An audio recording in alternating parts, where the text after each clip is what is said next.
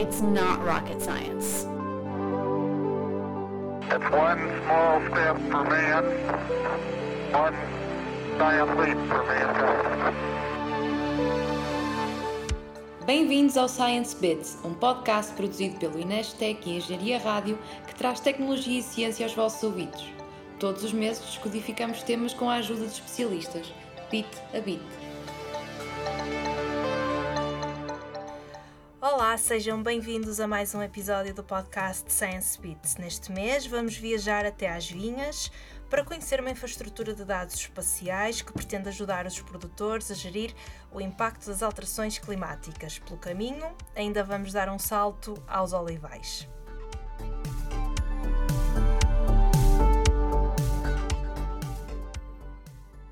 250 mil hectares, 1756 Marquês de Pombal. Sim, falamos da região de Marcada do Douro, a mais antiga região demarcada e regulamentada do mundo. Na altura, que é como quem diz no século XVIII, encetaram-se esforços para proteger e garantir a qualidade de um produto considerado de extrema importância na economia portuguesa da época, organizando a produção e a comercialização do vinho do Porto. Hoje, passados mais de dois séculos e meio, os desafios são outros, sendo que um dos maiores é o impacto das alterações climáticas, que colocam em risco não só a qualidade do produto, bem como a própria cultura. É neste contexto que surge o projeto Infravini, do qual resultou uma infraestrutura de dados espaciais que pretende apoiar a gestão das alterações climáticas na vinha. A solução já se encontra disponível para o uso dos viticultores na região do Mercado do Douro e nós queremos saber tudo. Que dados contempla? Como funciona? Poderá vir a estar disponível para outras regiões do país? É o que vamos descobrir na conversa com Lino Oliveira, investigador do Inesctec. Também vamos ficar a conhecer os resultados de um outro projeto que terminou recentemente e que visa apoiar olivicultores na prevenção de pragas e doenças. Como? Com recurso a uma armadilha inteligente robótica.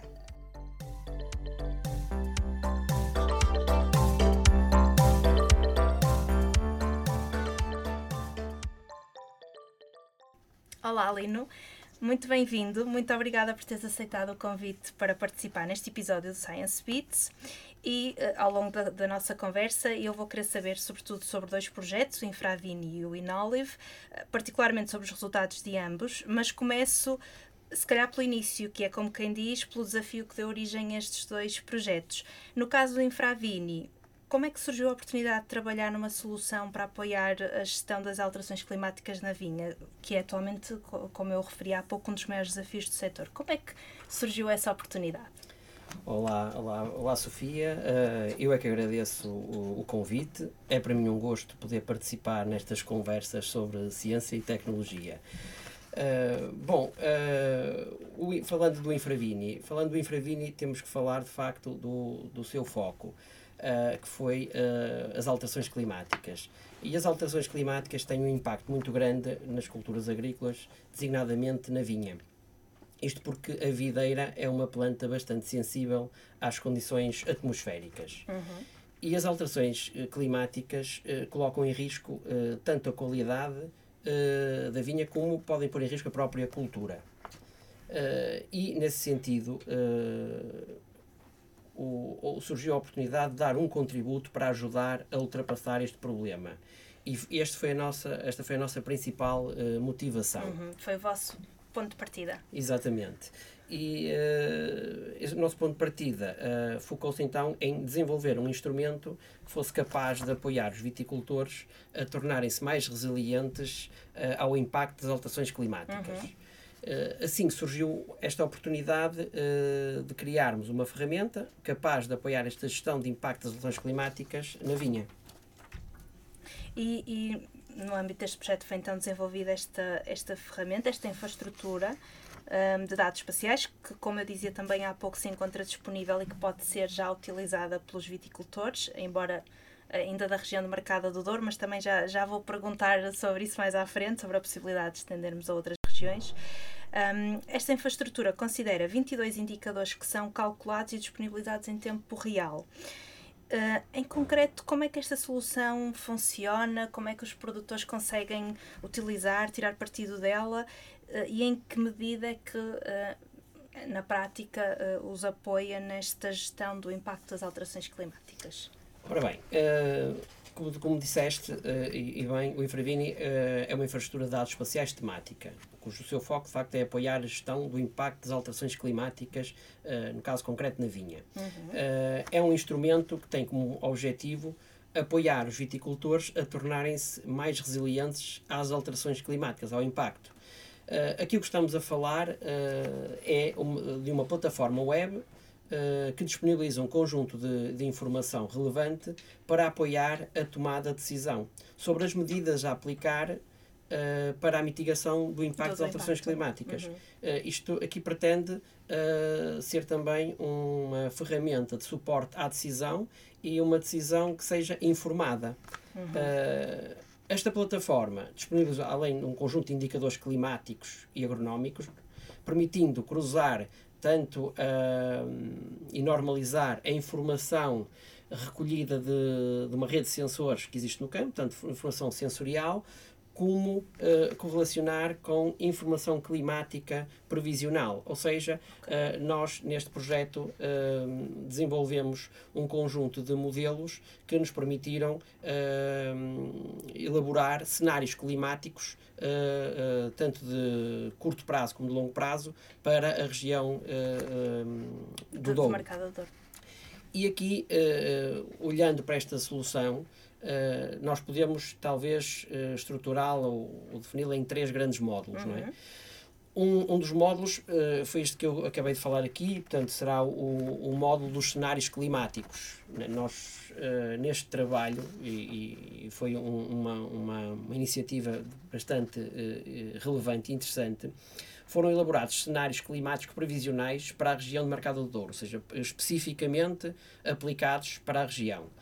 Uh, esta plataforma disponibiliza esse, esse resultado uh, um, e essa, uh, esses cenários permitem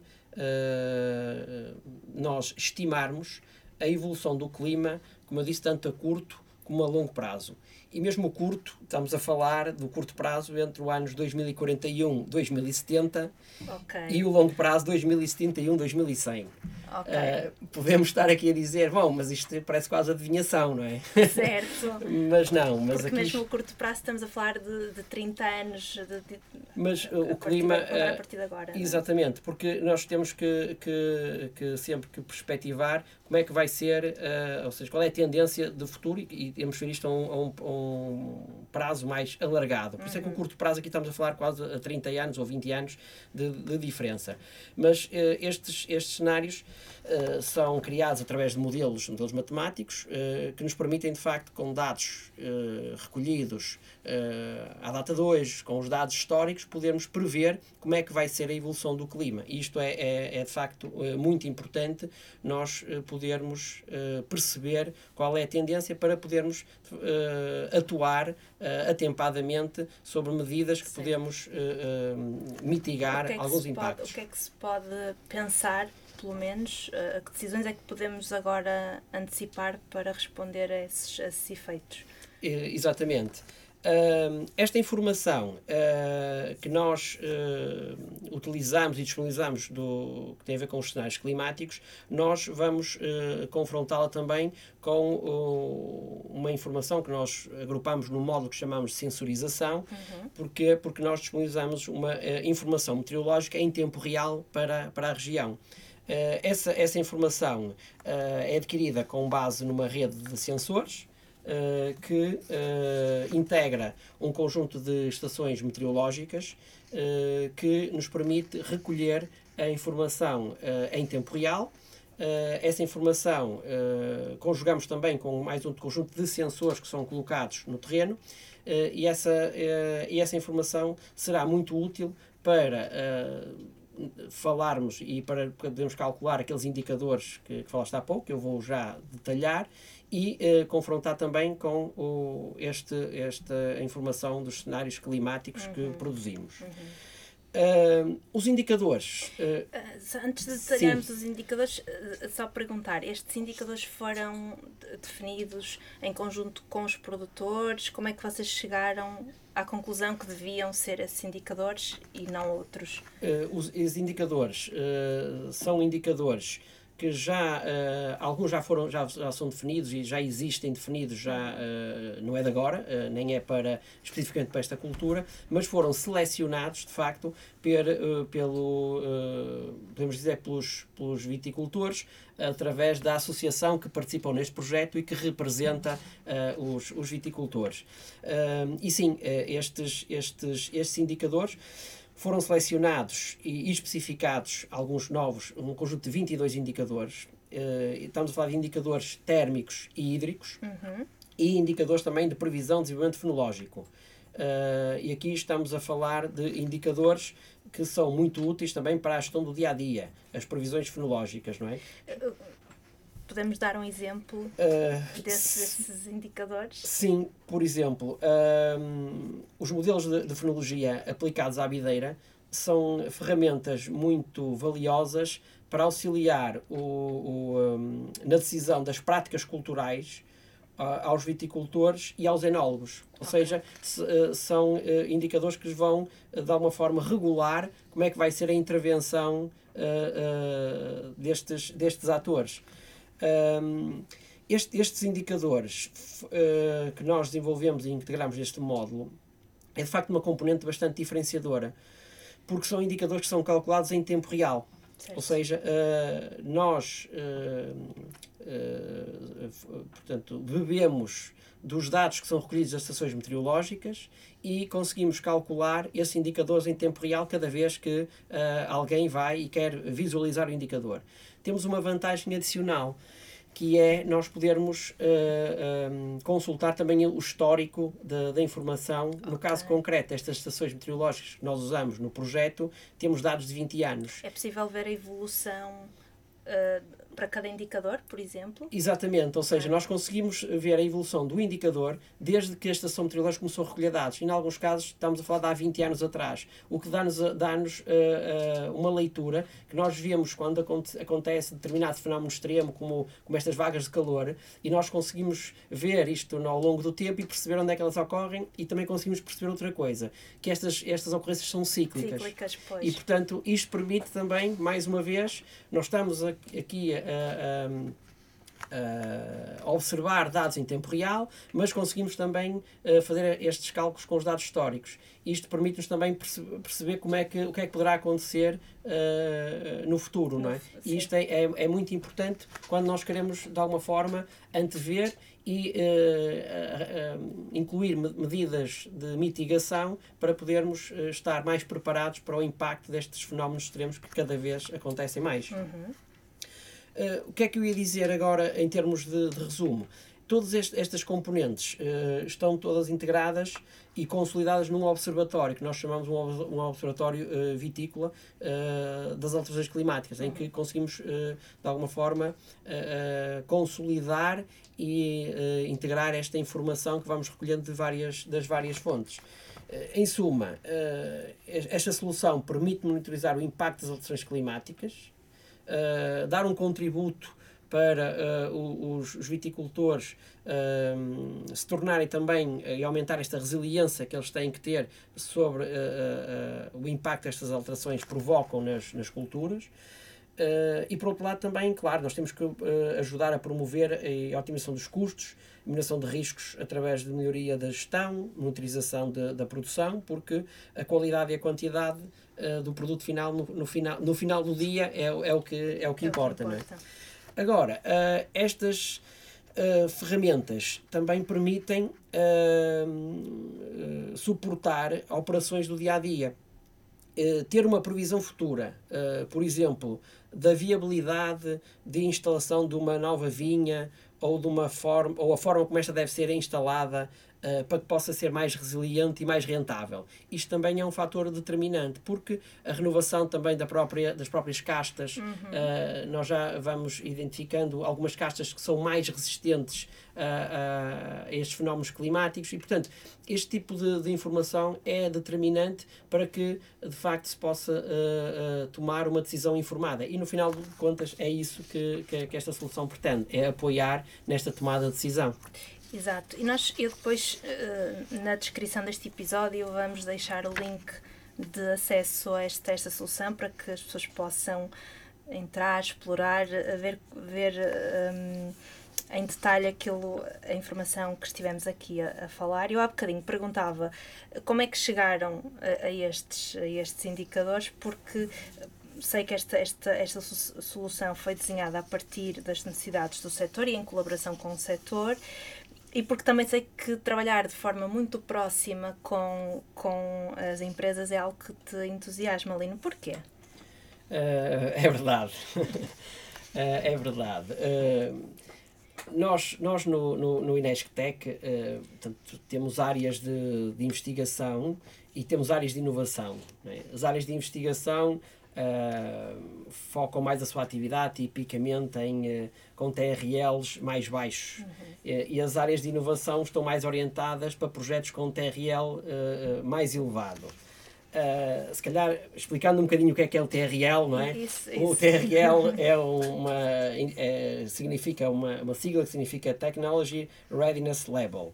Uh, isto em português podemos dizer que é uma escala de prontidão tecnológica. Uhum. Uh, para quem não sabe, esta, este TRL, esta, esta notação, ou esta metodologia, como devemos chamar, foi desenvolvida pela NASA com o intuito de promover uma, uma medida relativa ao estado de uma nova tecnologia em relação ao seu uso para futuros sistemas.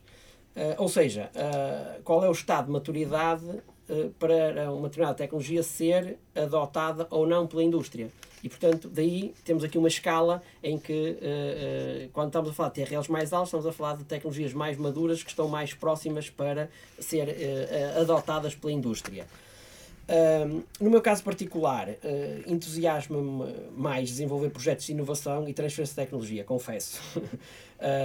porque uh, nós estamos mais perto das empresas, estamos mais perto uh, das organizações, apesar que uma empresa também é uma organização, mas todo tipo de organizações, e estamos mais perto também dos, dos problemas reais. e o, o, sentimento de responder a um desafio, incorporar inovação numa empresa ou numa organização, uh, ver um resultado de, do trabalho de investigação materializado em algo útil e funcional, uh, a mim dá-me um gozo muito, muito particular. Um, e também diria que, que é um pouco o papel do Inesctec, um, devolver à sociedade o investimento que a sociedade também faz em nós. Uh, e, e, nós materializarmos este conhecimento uh, que nós vamos desenvolver dentro de, do INESC e, e promovê-lo e, e, fazer esta transferência de tecnologia e de inovação para, para a sociedade, eu acho que também acaba por ser o culminar do, do, de um trabalho que começa quando nós estamos com a investigação mais fundamental e a fazer coisas muito mais de um TRL mais, mais, mais baixo. Um, e, e eu não sei se nós já podemos revelar se desta, desta experiência de colaboração com a região demarcada do Douro, será possível agora levar a infraestrutura Infravini a outras regiões? Uh, certo. Como, como disseste no início, tiveste aquela descrição não é, da, da região demarcada do mundo ser a região, uh, uh, não, a região do Douro antiga. ser a mais, a mais antiga região demarcada do mundo. Uh, foi por essa razão que a região do Douro foi escolhida, não é? por ser uma região icónica. Uh, e que também está a sofrer com o impacto das alterações climáticas. Quando nós tivemos a ideia de, de, de, deste projeto, não é? Uh, também os, os, os, parceiros que integraram este projeto são, são parceiros que estão uh, também uh, integrados na região de Mercado do Douro. e a nós pareceu-nos de facto muito, muito interessante e, e se calhar e, e, relevante começarmos logo com uma região que tem um impacto como a região do Douro tem, tanto em termos turísticos como em termos económicos. E, e portanto, para além de que nós já tínhamos um histórico de, de trabalho na região de Mercado do Douro, A mim pessoalmente ainda foi mais, deu mais gozo porque é algo que, que eu já trabalhei em outros projetos e acabei por ganhar um carinho também próprio por, pela, pela, pela região do Douro e, pela, e pelas, pelas pessoas que desenvolvem a sua atividade na região. Uh, alargar outras regiões, sim. O objetivo do, do projeto, obviamente, foi um piloto desenvolvido na região do Douro, mas que uh, o consórcio tem uh, essa, essa, vontade e, em, aliás, já, já estamos a dar passos nesse sentido de alargar esta, esta nossa iniciativa, esta nossa solução e adaptá-la a outras regiões a nível nacional, mas também a nível internacional, ou seja, alargarmos isto a algo mais, mais, mais global. Um, por outro lado, também temos em, em vista uh, de alargar a, uh, a aplicação da solução também para outras culturas, porque não é só a vinha, a vinha. Que, que, sofre com as alterações climáticas, as outras culturas também, e, e o nosso objetivo é depois também tentar uma adaptação da, da mesma metodologia que foi adotada, mas aplicá-la a um contexto específico de, de outras culturas. Exatamente. E por falar noutras culturas, se calhar agora damos um salto aos, aos olivais e vamos falar um bocadinho do projeto Inolive com um objetivo diferente do Infravini, uh, mas também uma solução que visa apoiar produtores, no caso os olivicultores, um, a monitorizarem em tempo real a saúde das suas culturas de forma a prevenirem uh, pragas, que também é um problema que pode ser potenciado pela, pelas alterações climáticas falamos de uma solução de monitorização inteligente para olivais. Que solução é esta, Lino? Como é que funciona? Bom, dando uh, também, começando um bocadinho pelo contexto, já deste algum contexto, Sim. mas falando agora um bocadinho do contexto uh, particular. Portanto, a, Oliveira, portanto, agora mudamos do, do vinho Vamos. ao olival, uh, mas, mas que também há uma produção grande de, de, de, de olival no, no, é, é em Trás-os-Montes, portanto, da, região, mas também em Trás-os-Montes como um todo. Portanto, a Oliveira, uh, como a maioria das outras uh, culturas, está exposta ao que eles chamam de diversos fatores bióticos e abióticos que, de uma forma direta ou indireta, podem reduzir a produção ou a qualidade dos, dos produtos. E no caso concreto, as pragas e doenças são, estes são, entre os fatores bióticos, os que mais eh, causam danos Uh, e temos vindo a assistir uh, a um aumento contínuo de pragas, ou de pragas e doenças que afetam os olivais. Isto também, se nós fizermos um bocadinho a ponte com o que vem atrás, as alterações climáticas também têm um, um, algum, a sua cota a parte, sua cota parte uh, de, neste, neste processo. Porque, de facto, há alterações que promovem quase o aparecimento de, de, novas pragas, novas doenças que temos que, que, que estar, que estar atentos. Um, a motivação para, para, para, este, para este projeto passou por, realmente por desenvolver um instrumento que fosse capaz de apoiar os olivicultores a tornarem-se mais resilientes e assertivos no combate à, às pragas e às doenças. Uhum. Uh, caso concreto, permitisse uh, uh, uma detecção precoce e automática da presença de pragas e do surgimento de doenças, porque se uh, quanto mais cedo uh, se houver uma intervenção, uh, menos há o risco de, de, de, quebras e de alastramento de, das, destas pragas e, e de doenças. Um, conjuntamente com, com esta detecção precoce, quisemos também que promovesse a integração de uma rede de sensores uh, que pudesse apoiar uma monitorização em tempo real. Ou seja, isto tem tudo a ver com quanto mais cedo uh, uh, houver um, um, alerta, mais, mais, mais rápido há uma intervenção, menor há de ser o dano, não é? E obviamente que o objetivo é irmos para um dano zero, é não ter, não ter dano e, e termos um, uma, uma produção total. Um, portanto, então tivemos esta oportunidade de desenvolver uma solução de monitorização inteligente Uh, isto porquê? Porque o modo tradicional de monitorização usado uh, nestas culturas, também na vinha, mas no olival, um, recorre-se a, a, colocação de umas armadilhas cromotrópicas, e estamos a falar de, um, de uma espécie de uns cartõezinhos uh, que têm uma cor muito viva, normalmente assim, um amarelo fluorescente, uhum. e que uh, tem uma espécie de cola. Isto para quê? Para que se o inseto uh, pousar ali fique agarrado. Um, E uh, uh, estas armadilhas são os, os tais cartõezinhos que são pendurados ao longo da cultura. São pendurados em vários Pelo sítios, olival. pelo olival, em vários sítios, uh, mais, ou menos, mais ou menos estratégicos, que são colocados. Um, esta monitorização, uh, portanto, como há uma colocação manual do- do- dos, dos- destes, deste- destas armadilhas, são armadilhas cromotrópicas, uh, obrigam a que haja uma, uma, depois uma deslocação ao terreno das pessoas. As pessoas têm que ir de tempos a tempos, ir uh, às armadilhas, recolhê-las ou, ou visualizar a armadilha para ver se estamos ou não na presença de, de alguma, alguma possível praga. Uh, para além desta desloca esta deslocação, de- além de estarmos a, a- a deslocar uh, pessoas e técnicos que se calhar têm que ser especialistas para poderem ir ao terreno, estamos a falar também que há aqui custos, deslocações, uh, o tempo que é preciso. Por outro lado, muitas vezes bem uma rajada de vento, há, há problemas, as armadilhas caem, são, perdem-se, e, portanto há aqui um, um fator uh, um, crítico não é? Sim. que tem a ver com, esta, com, esta, com este uso da armadilha uh, tradicional.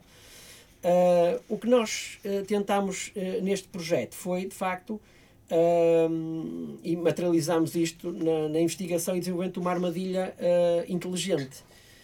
E é inteligente porquê?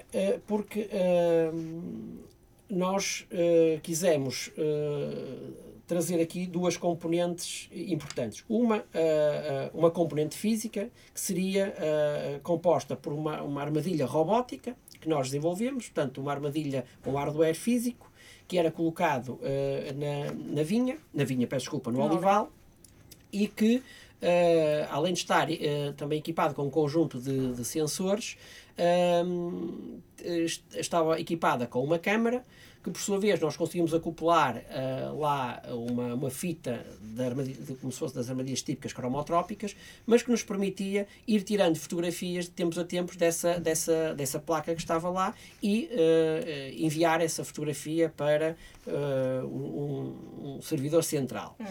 Essa armadilha, obviamente, que essa componente física tinha que ter um conjunto de características que permitissem ela operar, obviamente tinha que ser autoalimentada, uh, estava georreferenciada, uh, tinha, tinha uh, obviamente comunicações, tinha que ter comunicações, neste caso 4G, para poder transmitir os dados e permitia então de facto tirar essa, essa imagem, recolher esses dados e enviá-los para o, servidor central.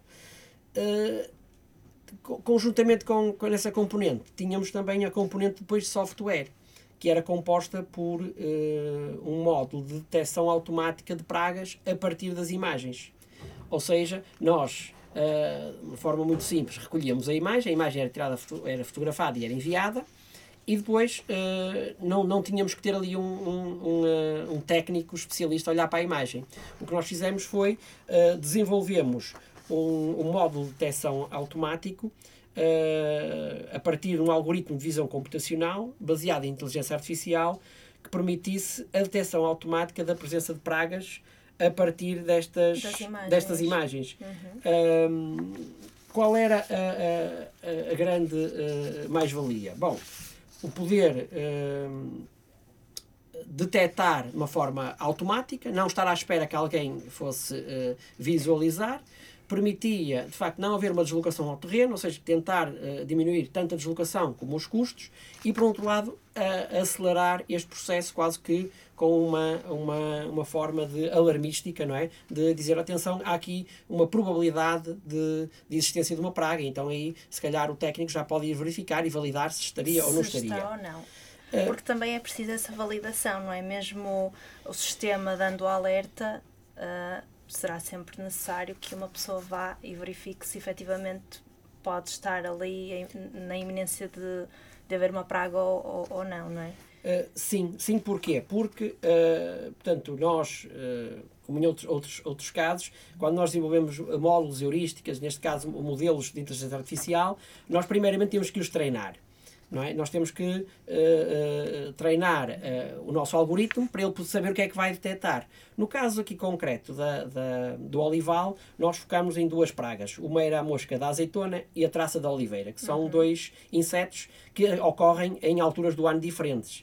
E, portanto, nós tivemos que, primeiramente, recorrer a um dataset, ou seja, um conjunto de fotografias, anotá-las, ou seja, aí com o especialista a dizer aqui está uma, neste quadradinho, isto é um inseto, isto é uma mosca de azeitona, isto é uma traça, e portanto fazer essa anotação para depois nós treinarmos o nosso algoritmo para, para, para detectar a presença desse, desse, desse inseto. Obviamente que isto é um processo que, quanto mais informação tivermos, melhor ele vai uh, operar. Mas, de facto, uh, não há nenhuma heurística que funcione a 100% dos casos. E nós podíamos até realmente ter falsos positivos ou falsos negativos, neste caso, mas os falsos positivos podiam acontecer. E para isso, uh, obviamente, que a intervenção da, da do técnico uh, é, é, também importante. Mas uh, o facto de haver uma, um, um alerta prévio já vai, pelo menos, passa a expressão, alertar o técnico que convém verificar se existe ou se estamos na presença de, de, de, de uma praga, praga ou não. Não. Nesta, nesta esta solução uh, também uh, permitiu integrar, portanto, para além desta recolha de, de dados e conseguir detectar a presença das pragas, uh, nós também desenvolvemos uns modelos de, de, de previsão do aparecimento de doenças. Uhum. Ou seja, estando reunidas determinadas condições, desfavoráveis, não é? para, para o caso, uh, poderia uh, ocorrer doenças. E isso então nós conseguimos antever com alguma uh, distância se estamos na iminência de aparecer uma doença ou não, e com isso tentar intervir com um tratamento ou com uma, uma, uma ação mais, mais específica. Eh, em suma, eh, esta, esta solução pretendeu contribuir para apoiar a detecção precoce de pragas e doenças nas culturas, nomeadamente no, no olival, com recurso à inteligência artificial, ou seja, mais uma vez trazemos aqui alguma tecnologia, alguma uh, tecnologia de ponta para a, aplicação num, num setor que até é bastante tradicional. Um, e, e, que também ajuda, uh, há bocadinho falávamos da, falávamos da questão da, da detecção de doenças também ajuda na otimização da aplicação de fitofármacos, não é? Um, havendo essa informação de antemão, também será, acredito, mais, mais fácil para os produtores perceber um, se devem ou não e quando é que o devem fazer aplicar os fitofármacos. Sem dúvida. Uh, existe uma orientação europeia para a, para a diminuição da aplicação de fitofármacos. Isto em toda, não é só na, na, na agricultura, isto é, é, algo que é generalizado. Uh, e uh, a agricultura até é um setor muito tradicional. e era habitual a aplicação de tratamentos de forma regular porque era o modo normal de operar. Portanto, era, era, era assim, toda a gente sabia que naquela altura do ano tinha que fazer um tratamento X, depois não tinha que fazer o tratamento Y, fazer dois ou três tratamentos por ano. Portanto, havia essa, essa, uh, uh, essa regra. Uh, mas o, o objetivo aqui é nós tentarmos também ajudar com estas ferramentas a que a tomada de decisão seja mais informada.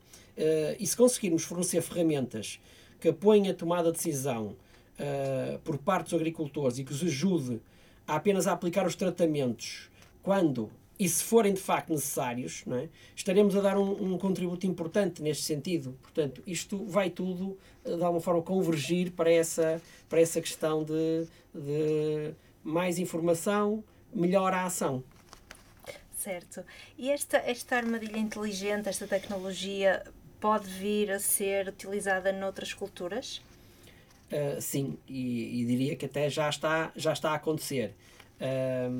Nós no Inestec, este desenvolvimento que nós fizemos da, da armadilha robótica, desta solução, nós já estamos a aplicar uh, noutros projetos uh, e outras culturas, como a maçã, por exemplo. Okay. aqui a lógica há de ser sempre muito semelhante. nós temos é que adaptar uh, às diferentes pragas e aos vetores, que os vetores são os insetos que transportam as doenças. Portanto, nós depois a falar com os especialistas começámos a, a perceber um bocadinho melhor estas, estas, estas questões. questões. Mas uh, tanto a, a, nível da, da, da armadilha robótica, uh, no que diz respeito à captação dos insetos, poderá ter que haver aqui uma adaptação, porque a, ou a armadilha é, é ligeiramente diferente, ou porque é necessário a integração também de feromonas, isto para fazer aqui o que eles chamam, nós achamos muita piada, que é a atração sexual, porque nós temos que levar uh, o, o, o, inseto, o inseto. A, a, a, até à armadilha para poder saber se ele estará ou não presente. E, portanto, existe aqui sempre alguma adaptação que é necessário fazer uh, para uh, facilitar a captura desses, desses insetos. E depois também é necessário uh, fazermos o treinamento do, do algoritmo para ele saber o que é que há de procurar, não é? Portanto, fazermos esse, esse, esse, esse processo. Mas diria que é algo que nós conseguimos, uh, de uma forma uh, mais ou menos contínua fazer. Portanto, não, não muda muito, porque pragas são pragas, não é? as doenças também, portanto, vai mudando um bocadinho aqui a aplicação, mas de facto é uh, o objetivo, quando nós fazemos estes projetos, nós temos um piloto num determinado contexto, mas o nosso objetivo é sempre que esta aplicação se consiga massificar e espalhar a outras culturas e onde, onde seja necessário, não é? Exatamente. Antes de fazer, um, já estamos mesmo a terminar e, e a última pergunta habitualmente já fazemos, costumo fazer é sempre sobre o futuro. Mas antes disso, eu quero perguntar-te, Lino, porque na, um, quando, quando conversamos na preparação deste episódio, falamos precisamente nessa questão de o vosso trabalho também depende muito, neste caso, se o inseto aparece ou não, porque se, se, se os insetos não aparecerem, torna-se difícil treinar os modelos. Eh, será um dos principais desafios este? Bom, isso é um desafio interessante. É um desafio interessante porque, tipicamente, os projetos têm um prazo. Um ano, dois anos, no mínimo dois anos, e uh, o que acontece nestes casos é que uh, nós, quando temos os ciclos vegetativos, uh, as culturas ocorrem uh, tipicamente sempre na mesma altura e, portanto, muita, este, este, este processo não se coaduna muitas vezes com o nosso, o nosso tempo, o nosso processo de desenvolvimento das tecnologias. E para, e para explorar ou para testar muitas vezes em campo, nós só temos alguns períodos durante o ano para o fazer. E, portanto, se a gente perder ali a, aquela, aquela, aquela janela de oportunidade, já só no ano a seguir é que conseguimos. E, portanto, há aí, de facto, um, um, um, um podemos dizer, não é um problema, mas é uma vicissitude que nós temos que lidar. Uh, com isso, obviamente, que é, que é que nós tentamos fazer? É aproveitar a informação que vamos recolhendo de outros projetos, uh, informação e datasets públicos, uh, e também contribuir para esses mesmos datasets públicos, ou seja, nós contribuímos com a informação que preparamos para o projeto e disponibilizá-lo para que outros, uh, outras pessoas, outros investigadores, outra, outras uh, utilizadores possam usar essa informação e também depois com isso criar, criar valor. Mas sim, isso é um, um fator que é, costuma-se dizer, não é? Que a, a cultura nos espera, portanto. Exatamente. E agora sim, vamos ao, vamos ao futuro. Um, de que forma é que a ciência e a tecnologia podem continuar a contribuir para ajudar na resposta a estes desafios, nomeadamente aos efeitos das alterações climáticas em setores como, como o das vinhas e dos uh, olivais também. Bom, eu, eu diria que este é um processo que não tem fim, não é? Uh, a história até prova isso, não é? Não é só na agricultura. Uh, a ciência e a inovação uh, está sempre presente e nós, em qualquer, uh, em qualquer área, uh, vemos esse, esse, essa evolução ser contínua, não é? Um, eu acho que existe e vai haver sempre espaço para continuar a contribuir com ciência e tecnologia para ajudar a resolver ou a mitigar problemas. Uh, podem ser problemas que já existem ou mesmo com os problemas que, que, que, vão surgir, novos desafios, não é? Porque a evolução, as alterações climáticas, há, muitos, há muitos, muitas, muitas variáveis que, que, que contribuem não é? para, para o aparecimento de, de, de novas, uh, novas situações que, que, que, no caso da agricultura, os, os agricultores se, se, se defrontam e se vão defrontar. Eu diria que no caso concreto da agricultura, e não falando só na questão das alterações climáticas, acho que o verdadeiro desafio estará uh, em continuar a aproximar e a articular uh, um setor que é muito tradicional, que é o caso da agricultura, com a evolução e a ciência e a tecnologia e os processos de inovação. Acho que casar estes, estes dois mundos acho que é um, um, um fator decisivo. Isto também porquê? Porque no caso até da agricultura nacional, isto já, já, já se tem vindo vários especialistas a falar, não é? Nós, os nossos agricultores estão numa faixa etária já avançada. Uh, e, e, muitas vezes são uh, pouco receptivos às mudanças e são uh, pessoas que sempre fizeram as coisas de uma determinada maneira e, portanto, muito, como disse, muito, muito é um, uma área muito tradicional. E isto, por vezes, pode causar aqui alguma dificuldade na própria aceitação, não é? Ou da, na adoção, da, da adequação destas, destas novas tecnologias ou inovação. Por outro lado, pode ser também uma, um catalisador para que gerações mais novas não é, também ganhem o, gosto pela agricultura e surjam novos agricultores, novos jovens agricultores, porque também acaba por ser uma área onde a própria inovação e tecnologia vai, vai estar presente. Muito obrigada, Lino. Muito obrigado, obrigado eu.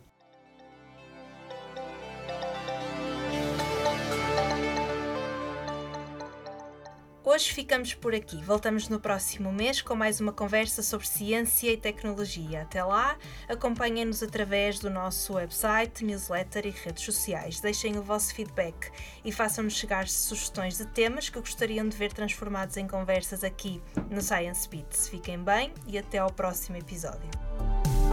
It's not rocket science. It's one small step for man, one giant leap for mankind.